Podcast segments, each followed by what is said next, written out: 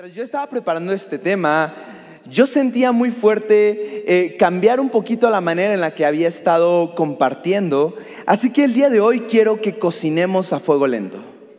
Yo sé que algunas veces leemos la Biblia de rápido, como si fueran carreritas, y luego si lees en la Valera 60, como un trabalenguas, pero hoy quiero que vayamos lento. Así que te pido por favor, acompáñame Apocalipsis capítulo 3, versículo 14.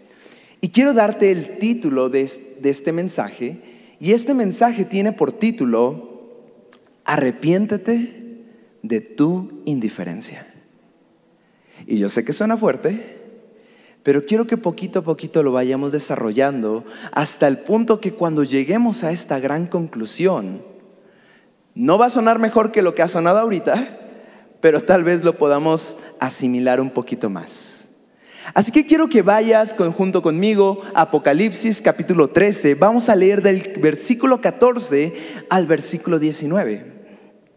Y voy a empezar con el versículo 14 y dice así, escribe esta carta al ángel de la iglesia de la Odisea este es el mensaje de aquel que es el amén, el testigo fiel y verdadero y el principio de la nueva creación de Dios. Yo estoy leyendo la nueva traducción viviente. Si estás leyendo alguna otra traducción, debe decir exactamente igual. Ahora, te dije que vamos a cocinar a fuego lento. Nos vamos a ir despacio. Tal vez al final de esta prédica metamos primera. Es como cuando sigues un carro y te hartas de que que como que la persona quiere avanzar y no lo hace, pero al final aprende cómo y esa es la manera de hoy. Así que este mensaje es muy interesante porque Dios manda hablar a la iglesia de la Odisea y la iglesia de la Odisea es una de las siete iglesias que el capítulo 3 de Apocalipsis empieza a relatar. Y tal vez como en otros pasajes de la Biblia, Dios primero hace todo el mensaje. Si has leído Deuteronomio, Dios avienta todas las leyes y al final dice, aplica para todo el pueblo. Y todo el pueblo decía amén. Y era maravilloso porque se ahorraba muchísimo en estar siendo específico. Pero ahora llegamos a Apocalipsis y Dios es específico le da un mensaje a Esmirna, le da un mensaje a em, Filadelfia, le da un mensaje a eh, la iglesia de Tiatira, le da un mensaje a todas las iglesias de manera específica. Y a la Odisea le da un mensaje tal vez de los más fuertes, pero es específica con esta iglesia. Ahora, la Odisea era una gran ciudad. Quiero rápidamente decirte cuál era la ciudad de la Odisea y dónde estaba esta esta iglesia fundada? Resulta que estaba ubicada en la intersección de tres grandes carreteras del Imperio Romano, por lo cual se convirtió en una ciudad poderosamente económica. Tanto así que en el 60 después de Cristo hubo un terremoto devastador, algo así como tal lo que hemos visto recientemente en Turquía, Turquía, que es curiosamente la zona. Fue tan devastador que la ciudad se cayó. Pero ellos eran tan poderosos económicamente que no requirieron del imperio romano para levantarla nuevamente. Ellos mismos pusieron el dinero y ellos mismos la reconstruyeron. Quiero que vayas imaginándote cómo eres iglesia. En términos modernos, en una ciudad muy poderosa y la iglesia se estaba fundando ahí. Otra característica de la Odisea es que en ella convergían dos fuentes de agua. La primera provenía de Colosas, una ciudad cercana, y era agua fresca, agua fría, agua que para tiempos de verano te salvaba la vida. Pero por otro lado, de Ireápolis provenían aguas termales. Y en los tiempos de invierno, esa agua también salvaba vidas. De tal manera que no solo era una ciudad poderosa, sino que además sus lujos y sus servicios eran de otro nivel. Tal vez tú y yo estamos acostumbrados a tener agua caliente en nuestras casas, pero en esos tiempos tener agua caliente era más que un lujo. Una característica más es que en esa ciudad, como era muy grande comercialmente, había una eh, gran producción, gran manufactura de telas finas, eh, lujosas, y toda la ciudad podía tener un gran comercio de telas. Y finalmente, en esa ciudad florecía una gran escuela de medicina. el mejor lugar para vivir posiblemente en los años de Pablo era esta ciudad. Y a esta ciudad Dios le da un mensaje específico. Y yo quiero decirte, tal vez te has podido relacionar un poco con esta ciudad y con esta iglesia. Tal vez en tu vida, gracias a Dios hay una provisión económica, gracias a Dios ha, ha sido creciendo, tal vez hay cosas que han empezado a florecer de ti y eso es muy bueno. Vamos a seguir leyendo. Quiero regresarme, versículo 14, pero la segunda parte. La segunda parte hace una introducción majestuosa a quién está hablando. A veces cuando leemos rápido nos saltamos esto, así como sí, sí, sí, relleno. Pero hoy quiero que le pongamos mucha atención. Versículo 14, parte B. Este es el mensaje de aquel que es el amén. Repite conmigo, es el amén es el testigo fiel y verdadero y es el principio de la nueva creación de Dios. Tal vez nunca te los habías puesto a leer con mucho detalle, pero tal vez en este mensaje esto sea lo más importante que vamos a leer. Para quienes han leído el capítulo 3 y lo han hecho de rápido, hoy nos vamos a detener aquí porque este pasaje nos anticipa saber que para poder lograr caminar en los propósitos de Dios que Él quiere para nuestras vidas, necesitamos entender estas tres características con las que Él se presenta. Así que antes de avanzar, ya hemos conocido a quién va dirigida la carta, a la iglesia de la Odisea, una, ciudad impresionante, pero resulta que alguien más impresionante que la ciudad está mandando la carta. Y esa es la razón de por qué introduce estos nombres, porque todos cuando hablaban, tal vez en México si todos hablamos de Santa Fe, ya con eso dije todo. Cuando hablaban de la Odisea, ya lo dijeron todo. Pero entonces da la introducción a quién está hablando. Alguien todavía más impresionante. El amén, el testigo fiel y verdadero y el principio de la nueva creación de Dios. Así que cuando hablamos de el amén, es muy interesante porque es decir, así sea. Tú sabes que para cerrar una oración uno dice amén. En otras palabras, firmas un contrato en el cielo y dices, así sea. Dios, quiero crecer en paciencia, amén. Y el cielo dice, um, firma el contrato. Mándenle una prueba de paciencia, por favor. Así que Dios se presenta como el amén. Todas las palabras que Él ha dicho, todas las promesas que Él ha declarado, todas las cosas que Él en su palabra ha dejado, las va a cumplir. Ese es el amén. El así sea. El que todo lo que ha dicho, un día lo va a hacer. Esa introducción es interesante. La segunda característica que nos presenta acerca de Cristo, acerca de Dios, es el testigo fiel y verdadero.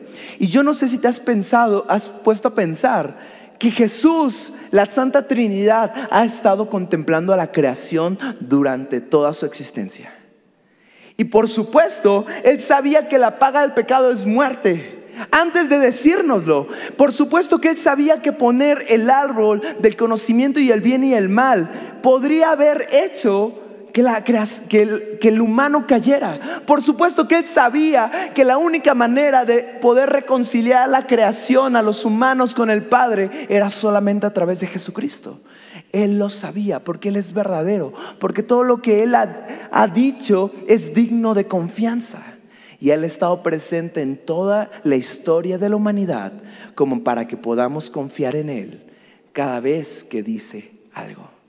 Y esto es muy interesante porque esto va a atentar contra la gran ciudad llena de conocimiento que, era ya la Odisea, que se habían jactado de su conocimiento. Y por último, se presenta a sí mismo como el principio de la, de la nueva creación de Dios. Y yo quiero hoy detenerme un poquito porque resulta que este versículo es uno de los únicos en toda la Biblia en donde una palabra tiene tres significados que los tres son tan acercados a lo que el mensaje quiere decir que tal vez los traductores cuando hicieron su trabajo tuvieron crisis dentro de su ser por decir cuál de los tres significados usamos.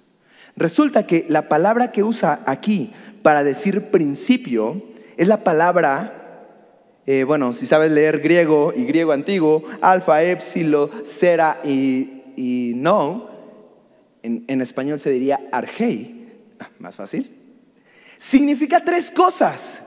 Soberano, o sea que gobierna. Origen y principio. Origen de que es la razón de existencia de algo y principio, el comienzo de algo. Así que me encanta este versículo porque cuando tú lees este mismo versículo en tres traducciones diferentes, cada equipo de traducción usó uno de los significados. Si alguna vez te has preguntado si estamos leyendo la versión más correcta de la Biblia, tal vez tengas que leer todas las traducciones que nos han llegado al día de hoy para decir, sí, estamos leyendo la, la versión, la traducción más refinada y, yo no sé si has visto que históricamente eso apenas a esta generación le pasó. Apenas a esta generación le pasó tener tanta información acerca de la Biblia que podemos tener certeza completa de que lo que leemos es lo que Dios inspiró. Así que te voy a leer este mismo versículo en tres traducciones. Y quiero que notes cómo usaron la traducción. Nueva Biblia viviente. Este es el mensaje que lo envía el amén, el testigo fiel y verdadero y el origen de toda la creación de Dios. Nueva traducción viviente. Este es el mensaje de aquel que es el amén, el testigo fiel y verdadero y el principio de la nueva creación de Dios. Y Nueva Biblia Libre dice, esto es lo que dice el amén, el testigo fiel y el máximo gobernante de la creación de Dios. Y quiero con este ejemplo que parece muy académico, invitarte a algo. Ten tiempos con Dios de tu devocional, pero ten tiempos con Dios de profundidad. Y tal vez puedas encontrar joyas en la Biblia que antes nunca habías visto por leer rápido. Y una muy buena herramienta es agarrar una o dos traducciones y darte el tiempo de leer un mismo versículo. Así que llevamos solo un versículo y la cosa viene en grande. Dios le está hablando a una iglesia en una ciudad increíble, pero el que está redactando el mensaje es todavía más increíble. Y cuando una introducción es así de fenomenal es porque el mensaje debe ser muy grande. Vamos a pasar al siguiente versículo, versículo número 15 y 16.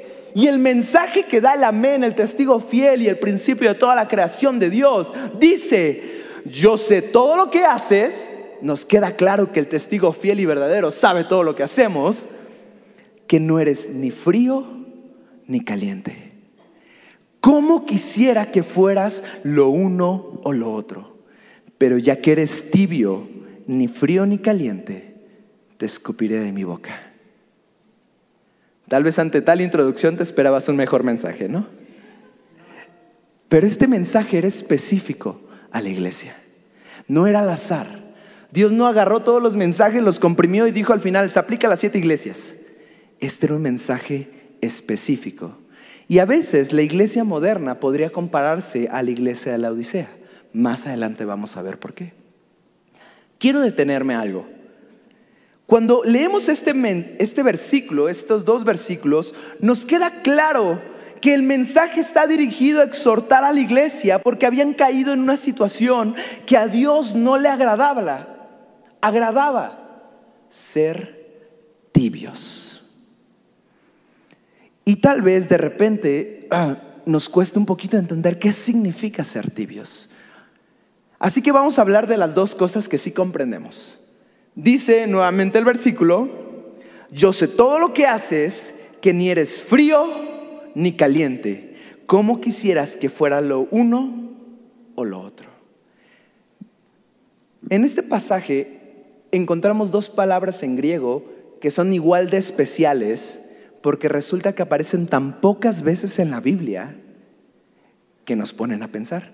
Y justamente, si me ayudan con la siguiente, estas dos palabras, una es cestos, que significa caliente, tal cual.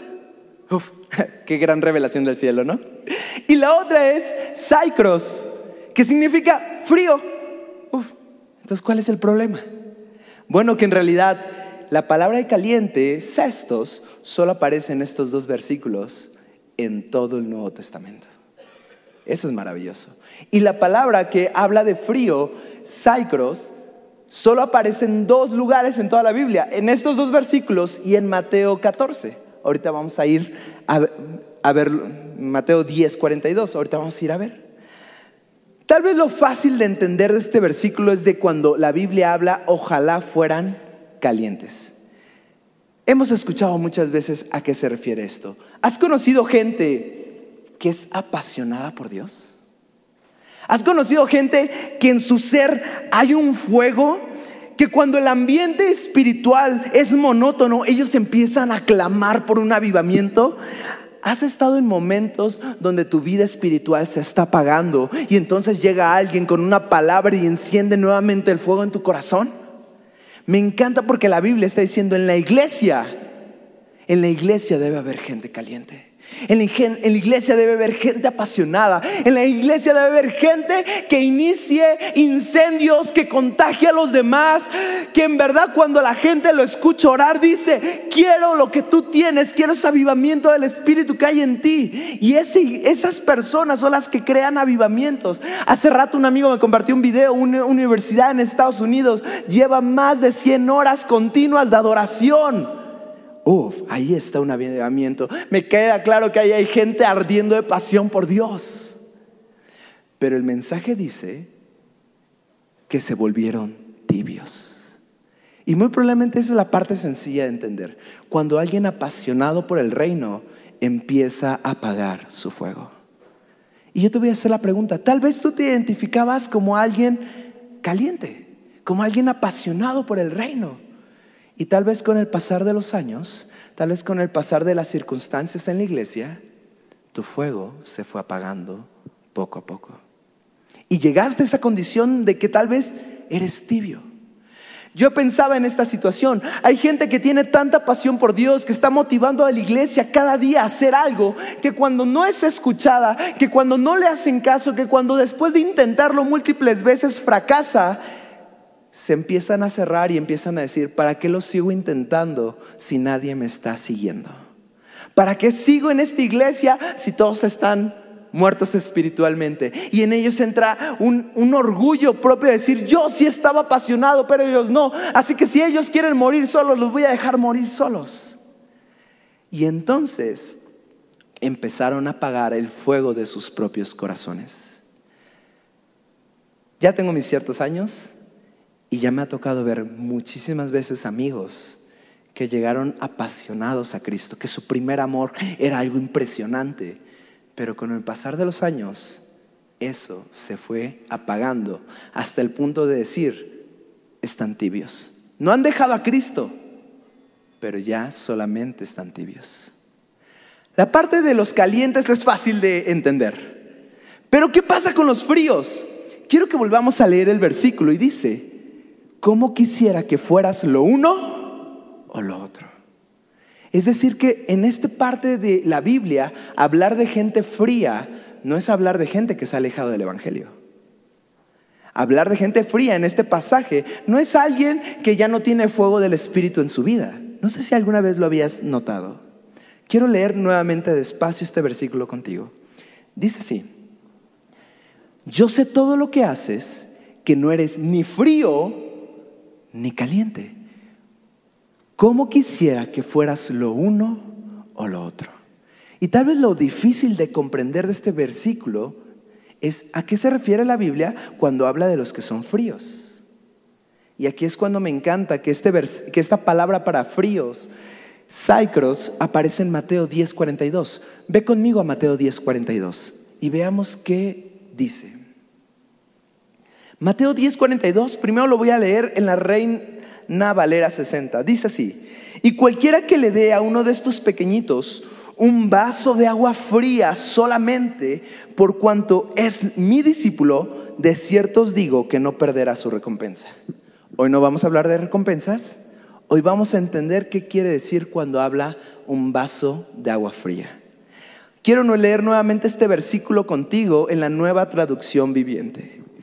Si le dan siquiera un vaso de agua fresca a uno de mis seguidores más insignificantes, les aseguro que recibirán una recompensa.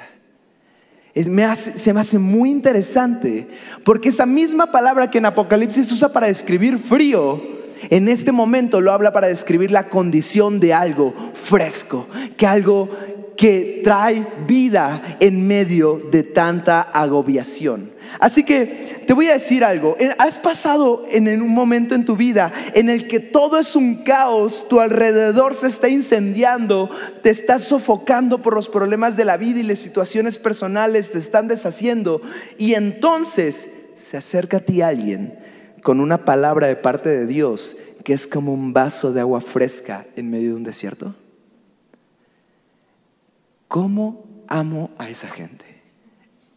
Porque mi alrededor se está volviendo un caos y yo estoy a punto de salir desesperado y gritar y hartarme y dejarlo todo. Y tengo amigos que llegan con una palabra muy sutil, muy suave. No necesita ver parafernalia alrededor. Me dan algo muy directo y es como agua fresca en medio de un desierto. Quiero plantearte otra situación. ¿Has estado en tiempos de desierto? Donde no escuchas la voz de Dios, donde estás a punto de desfallecer porque no puedes más. Y en ese momento Dios usa a alguien para darte una promesa o una respuesta que te devuelve la fe. Agua fresca en medio de tiempos de calor. Y yo no sé si has notado que eso se parece mucho a la, a la las características de la iglesia de la Odisea. Por un lado venía un río de agua fresca para tiempos de calor y por otro lado venía agua caliente para tiempos de invierno. Me encanta porque el autor es poético y usa sutilmente las cosas que eran específicas de la vida de esa iglesia. De tal manera que este pasaje, en, en mi entendimiento, es hay gente en la iglesia que no necesita de ruido, que no necesita de estar gritando, de estar haciendo show, maroma y teatro, como lo suelo decir, sino que tal vez son de esa gente que son calladas, apacibles, silenciosas, que pasan mucho tiempo meditando, pero que después de esos largos tiempos de silencio y de tiempos de comunión con el Espíritu, tienen unas palabras, una revelación y, una forma de hablar que a tu vida te transforman. Yo creo que, que este versículo justamente habla de la gente que no se siente identificada tal vez con los que hacen mucho ruido, sino de los que prefieren un poco más de quietud y silencio pero que después de ese tiempo de quietud y silencio llegan a tener tal comunión con el Espíritu que todo lo que hablan son como palabras de agua fresca para tiempos de desierto. Y, yo me pregunto, ¿cómo es posible que alguien con esas características pueda llegar a ser tibio? Bueno, porque tal vez gente que ha pasado mucho tiempo meditando, tiempo en silencio, tiempo leyendo la palabra, llega un momento en el que tienen que tomar una decisión de hablar, de actuar, de decir todo lo que el Espíritu Santo les ha revelado y entonces lo callan. Y tal vez la mejor analogía para esto es, ¿de qué sirve el agua caliente cuando se entibia en tiempos de invierno? En realidad para nada. No nos sirve gente apasionada que ha perdido ese fuego del Espíritu en la iglesia. ¿De qué nos sirve el agua fría cuando se ha entibiado en tiempos de calor? Para nada. ¿De qué nos sirve gente que ha pasado tantos tiempos de meditar la palabra y de estar en silencio y de, tener una gran revelación si cuando son tiempos de, calor, cuando son tiempos de desesperación, no hablan lo que el Espíritu les ha dicho que hablen? Y yo lo que creo en este versículo es que Dios está incluyendo a toda la iglesia y le está diciendo, necesitamos de los que son apasionados, pero también de los que tienen tiempos de pensar y meditar, porque ambas cosas que ellos aportan a la iglesia son necesarias para mantenerlas vivas. Pero cuando ambos caen a su manera en tibieza espiritual, de nada sirven. Y yo quiero llegar a ese punto hoy. Yo creo que Dios a cada uno nos ha dado una característica de ser o una combinación de ser. Hay gente apasionada que después de años ha perdido ese fuego. Y hay gente que ha pasado años en silencio, con grandes revelaciones de Dios, con miedo a hablar, porque piensa que no va a ser escuchado. Pero yo creo que este versículo habla, Dios te ha dado a ti una característica especial. Y si no la usas en el reino, si no la usas para la iglesia, así como el agua tibia, no sirve de mucho. Finalmente, este versículo llega a su punto más fuerte en donde dice Apocalipsis capítulo 3, versículo 16, parte B. Pero ya que eres tibio, ni frío ni caliente, te escupiré de mi boca. Voy a leer contigo la nueva, la nueva, versión internacional del mismo versículo. Por tanto, como no eres ni frío ni caliente, sino tibio, estoy por vomitarte de mi boca. Qué fuerte mensaje, ¿no? Estaba yo meditando en esto y logré leer un comentario bíblico que es de Matthew Henry y dice así, este versículo contiene una seria amenaza del Señor, pero ha de notarse, como muy bien advertido la nueva versión internacional, que en el original no dice te escupiré, sino a punto, sino que estoy a punto de escupirte, con lo que se le ofrece a la iglesia de la Odisea una oportunidad de retomar el buen camino. Y yo quiero decirte una cosa, todos en nuestra vida espiritual podemos llegar a caer en esta situación. Tal vez todos ya la hemos pasado o tal vez tú en este momento la estás viviendo.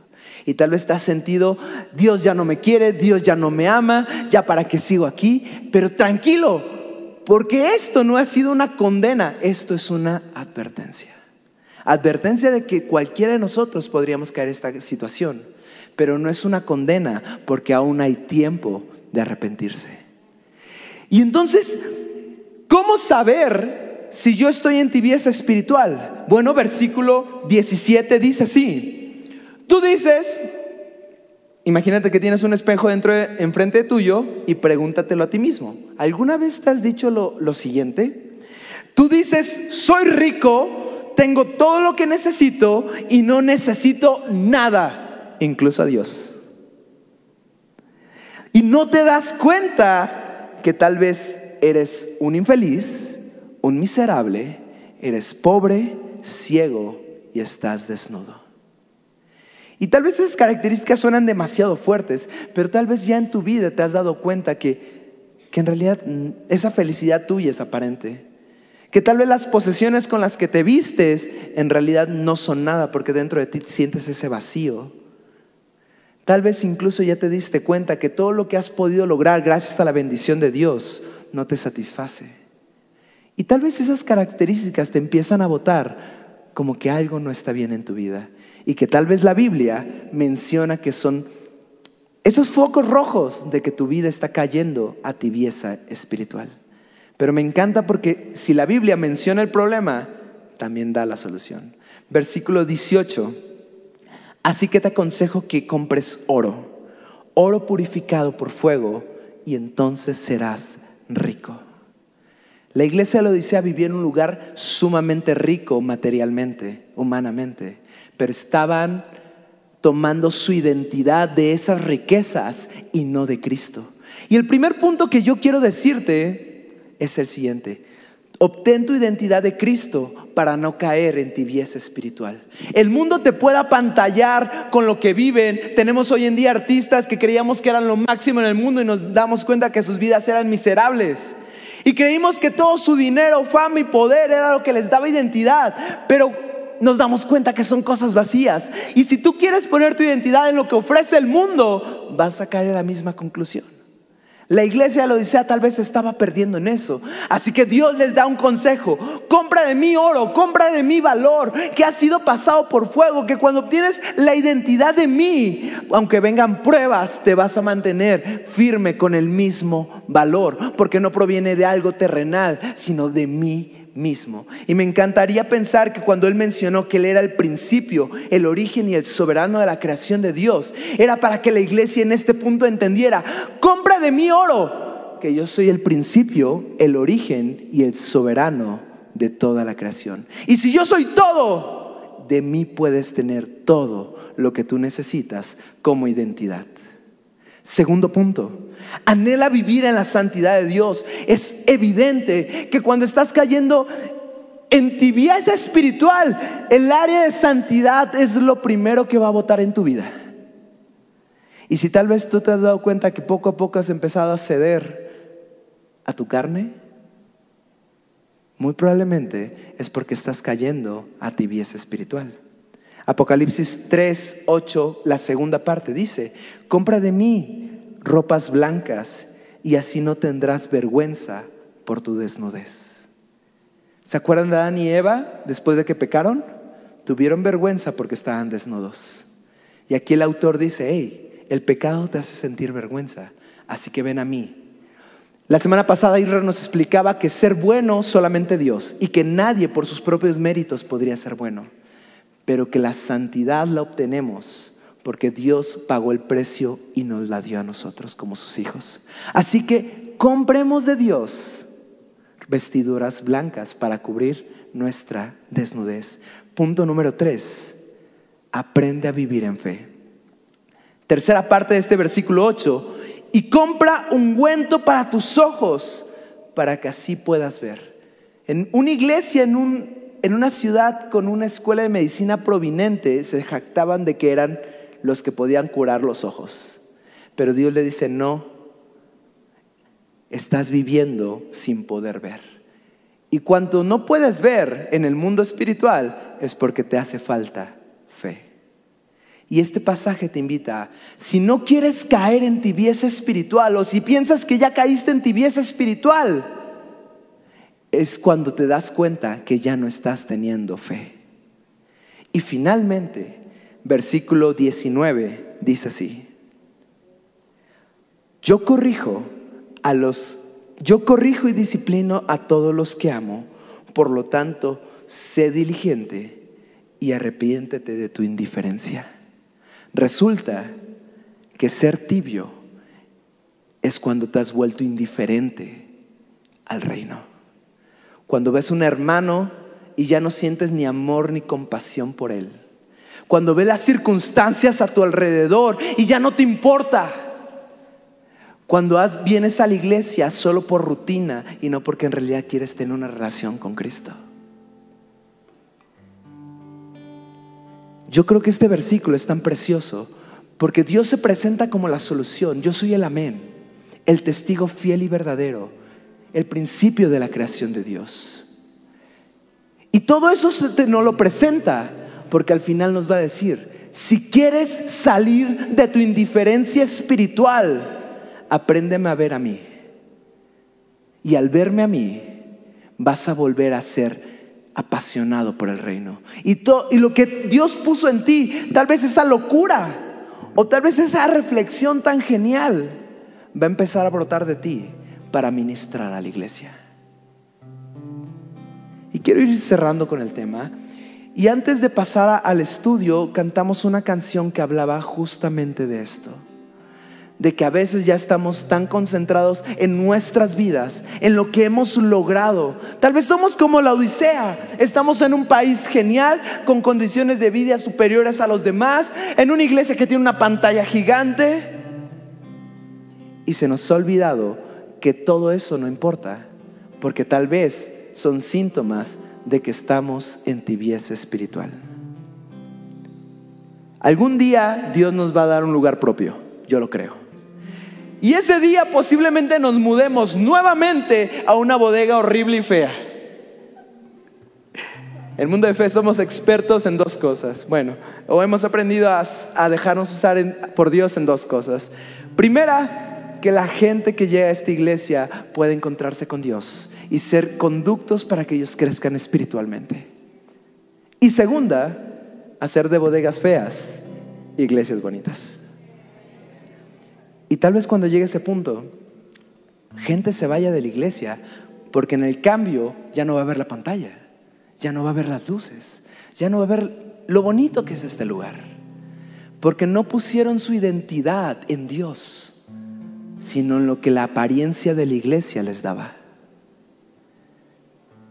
Así que yo, lloraba es por este mensaje, porque decía Dios, vienen tiempos en los que tal vez nosotros mismos seamos tentados. El mundo es un caos ahora. La fe es lo que más le falta al mundo ahora. Y tal vez nosotros mismos seamos tentados a ello. Y tal vez eso nos está arrojando a una condición de tibieza espiritual.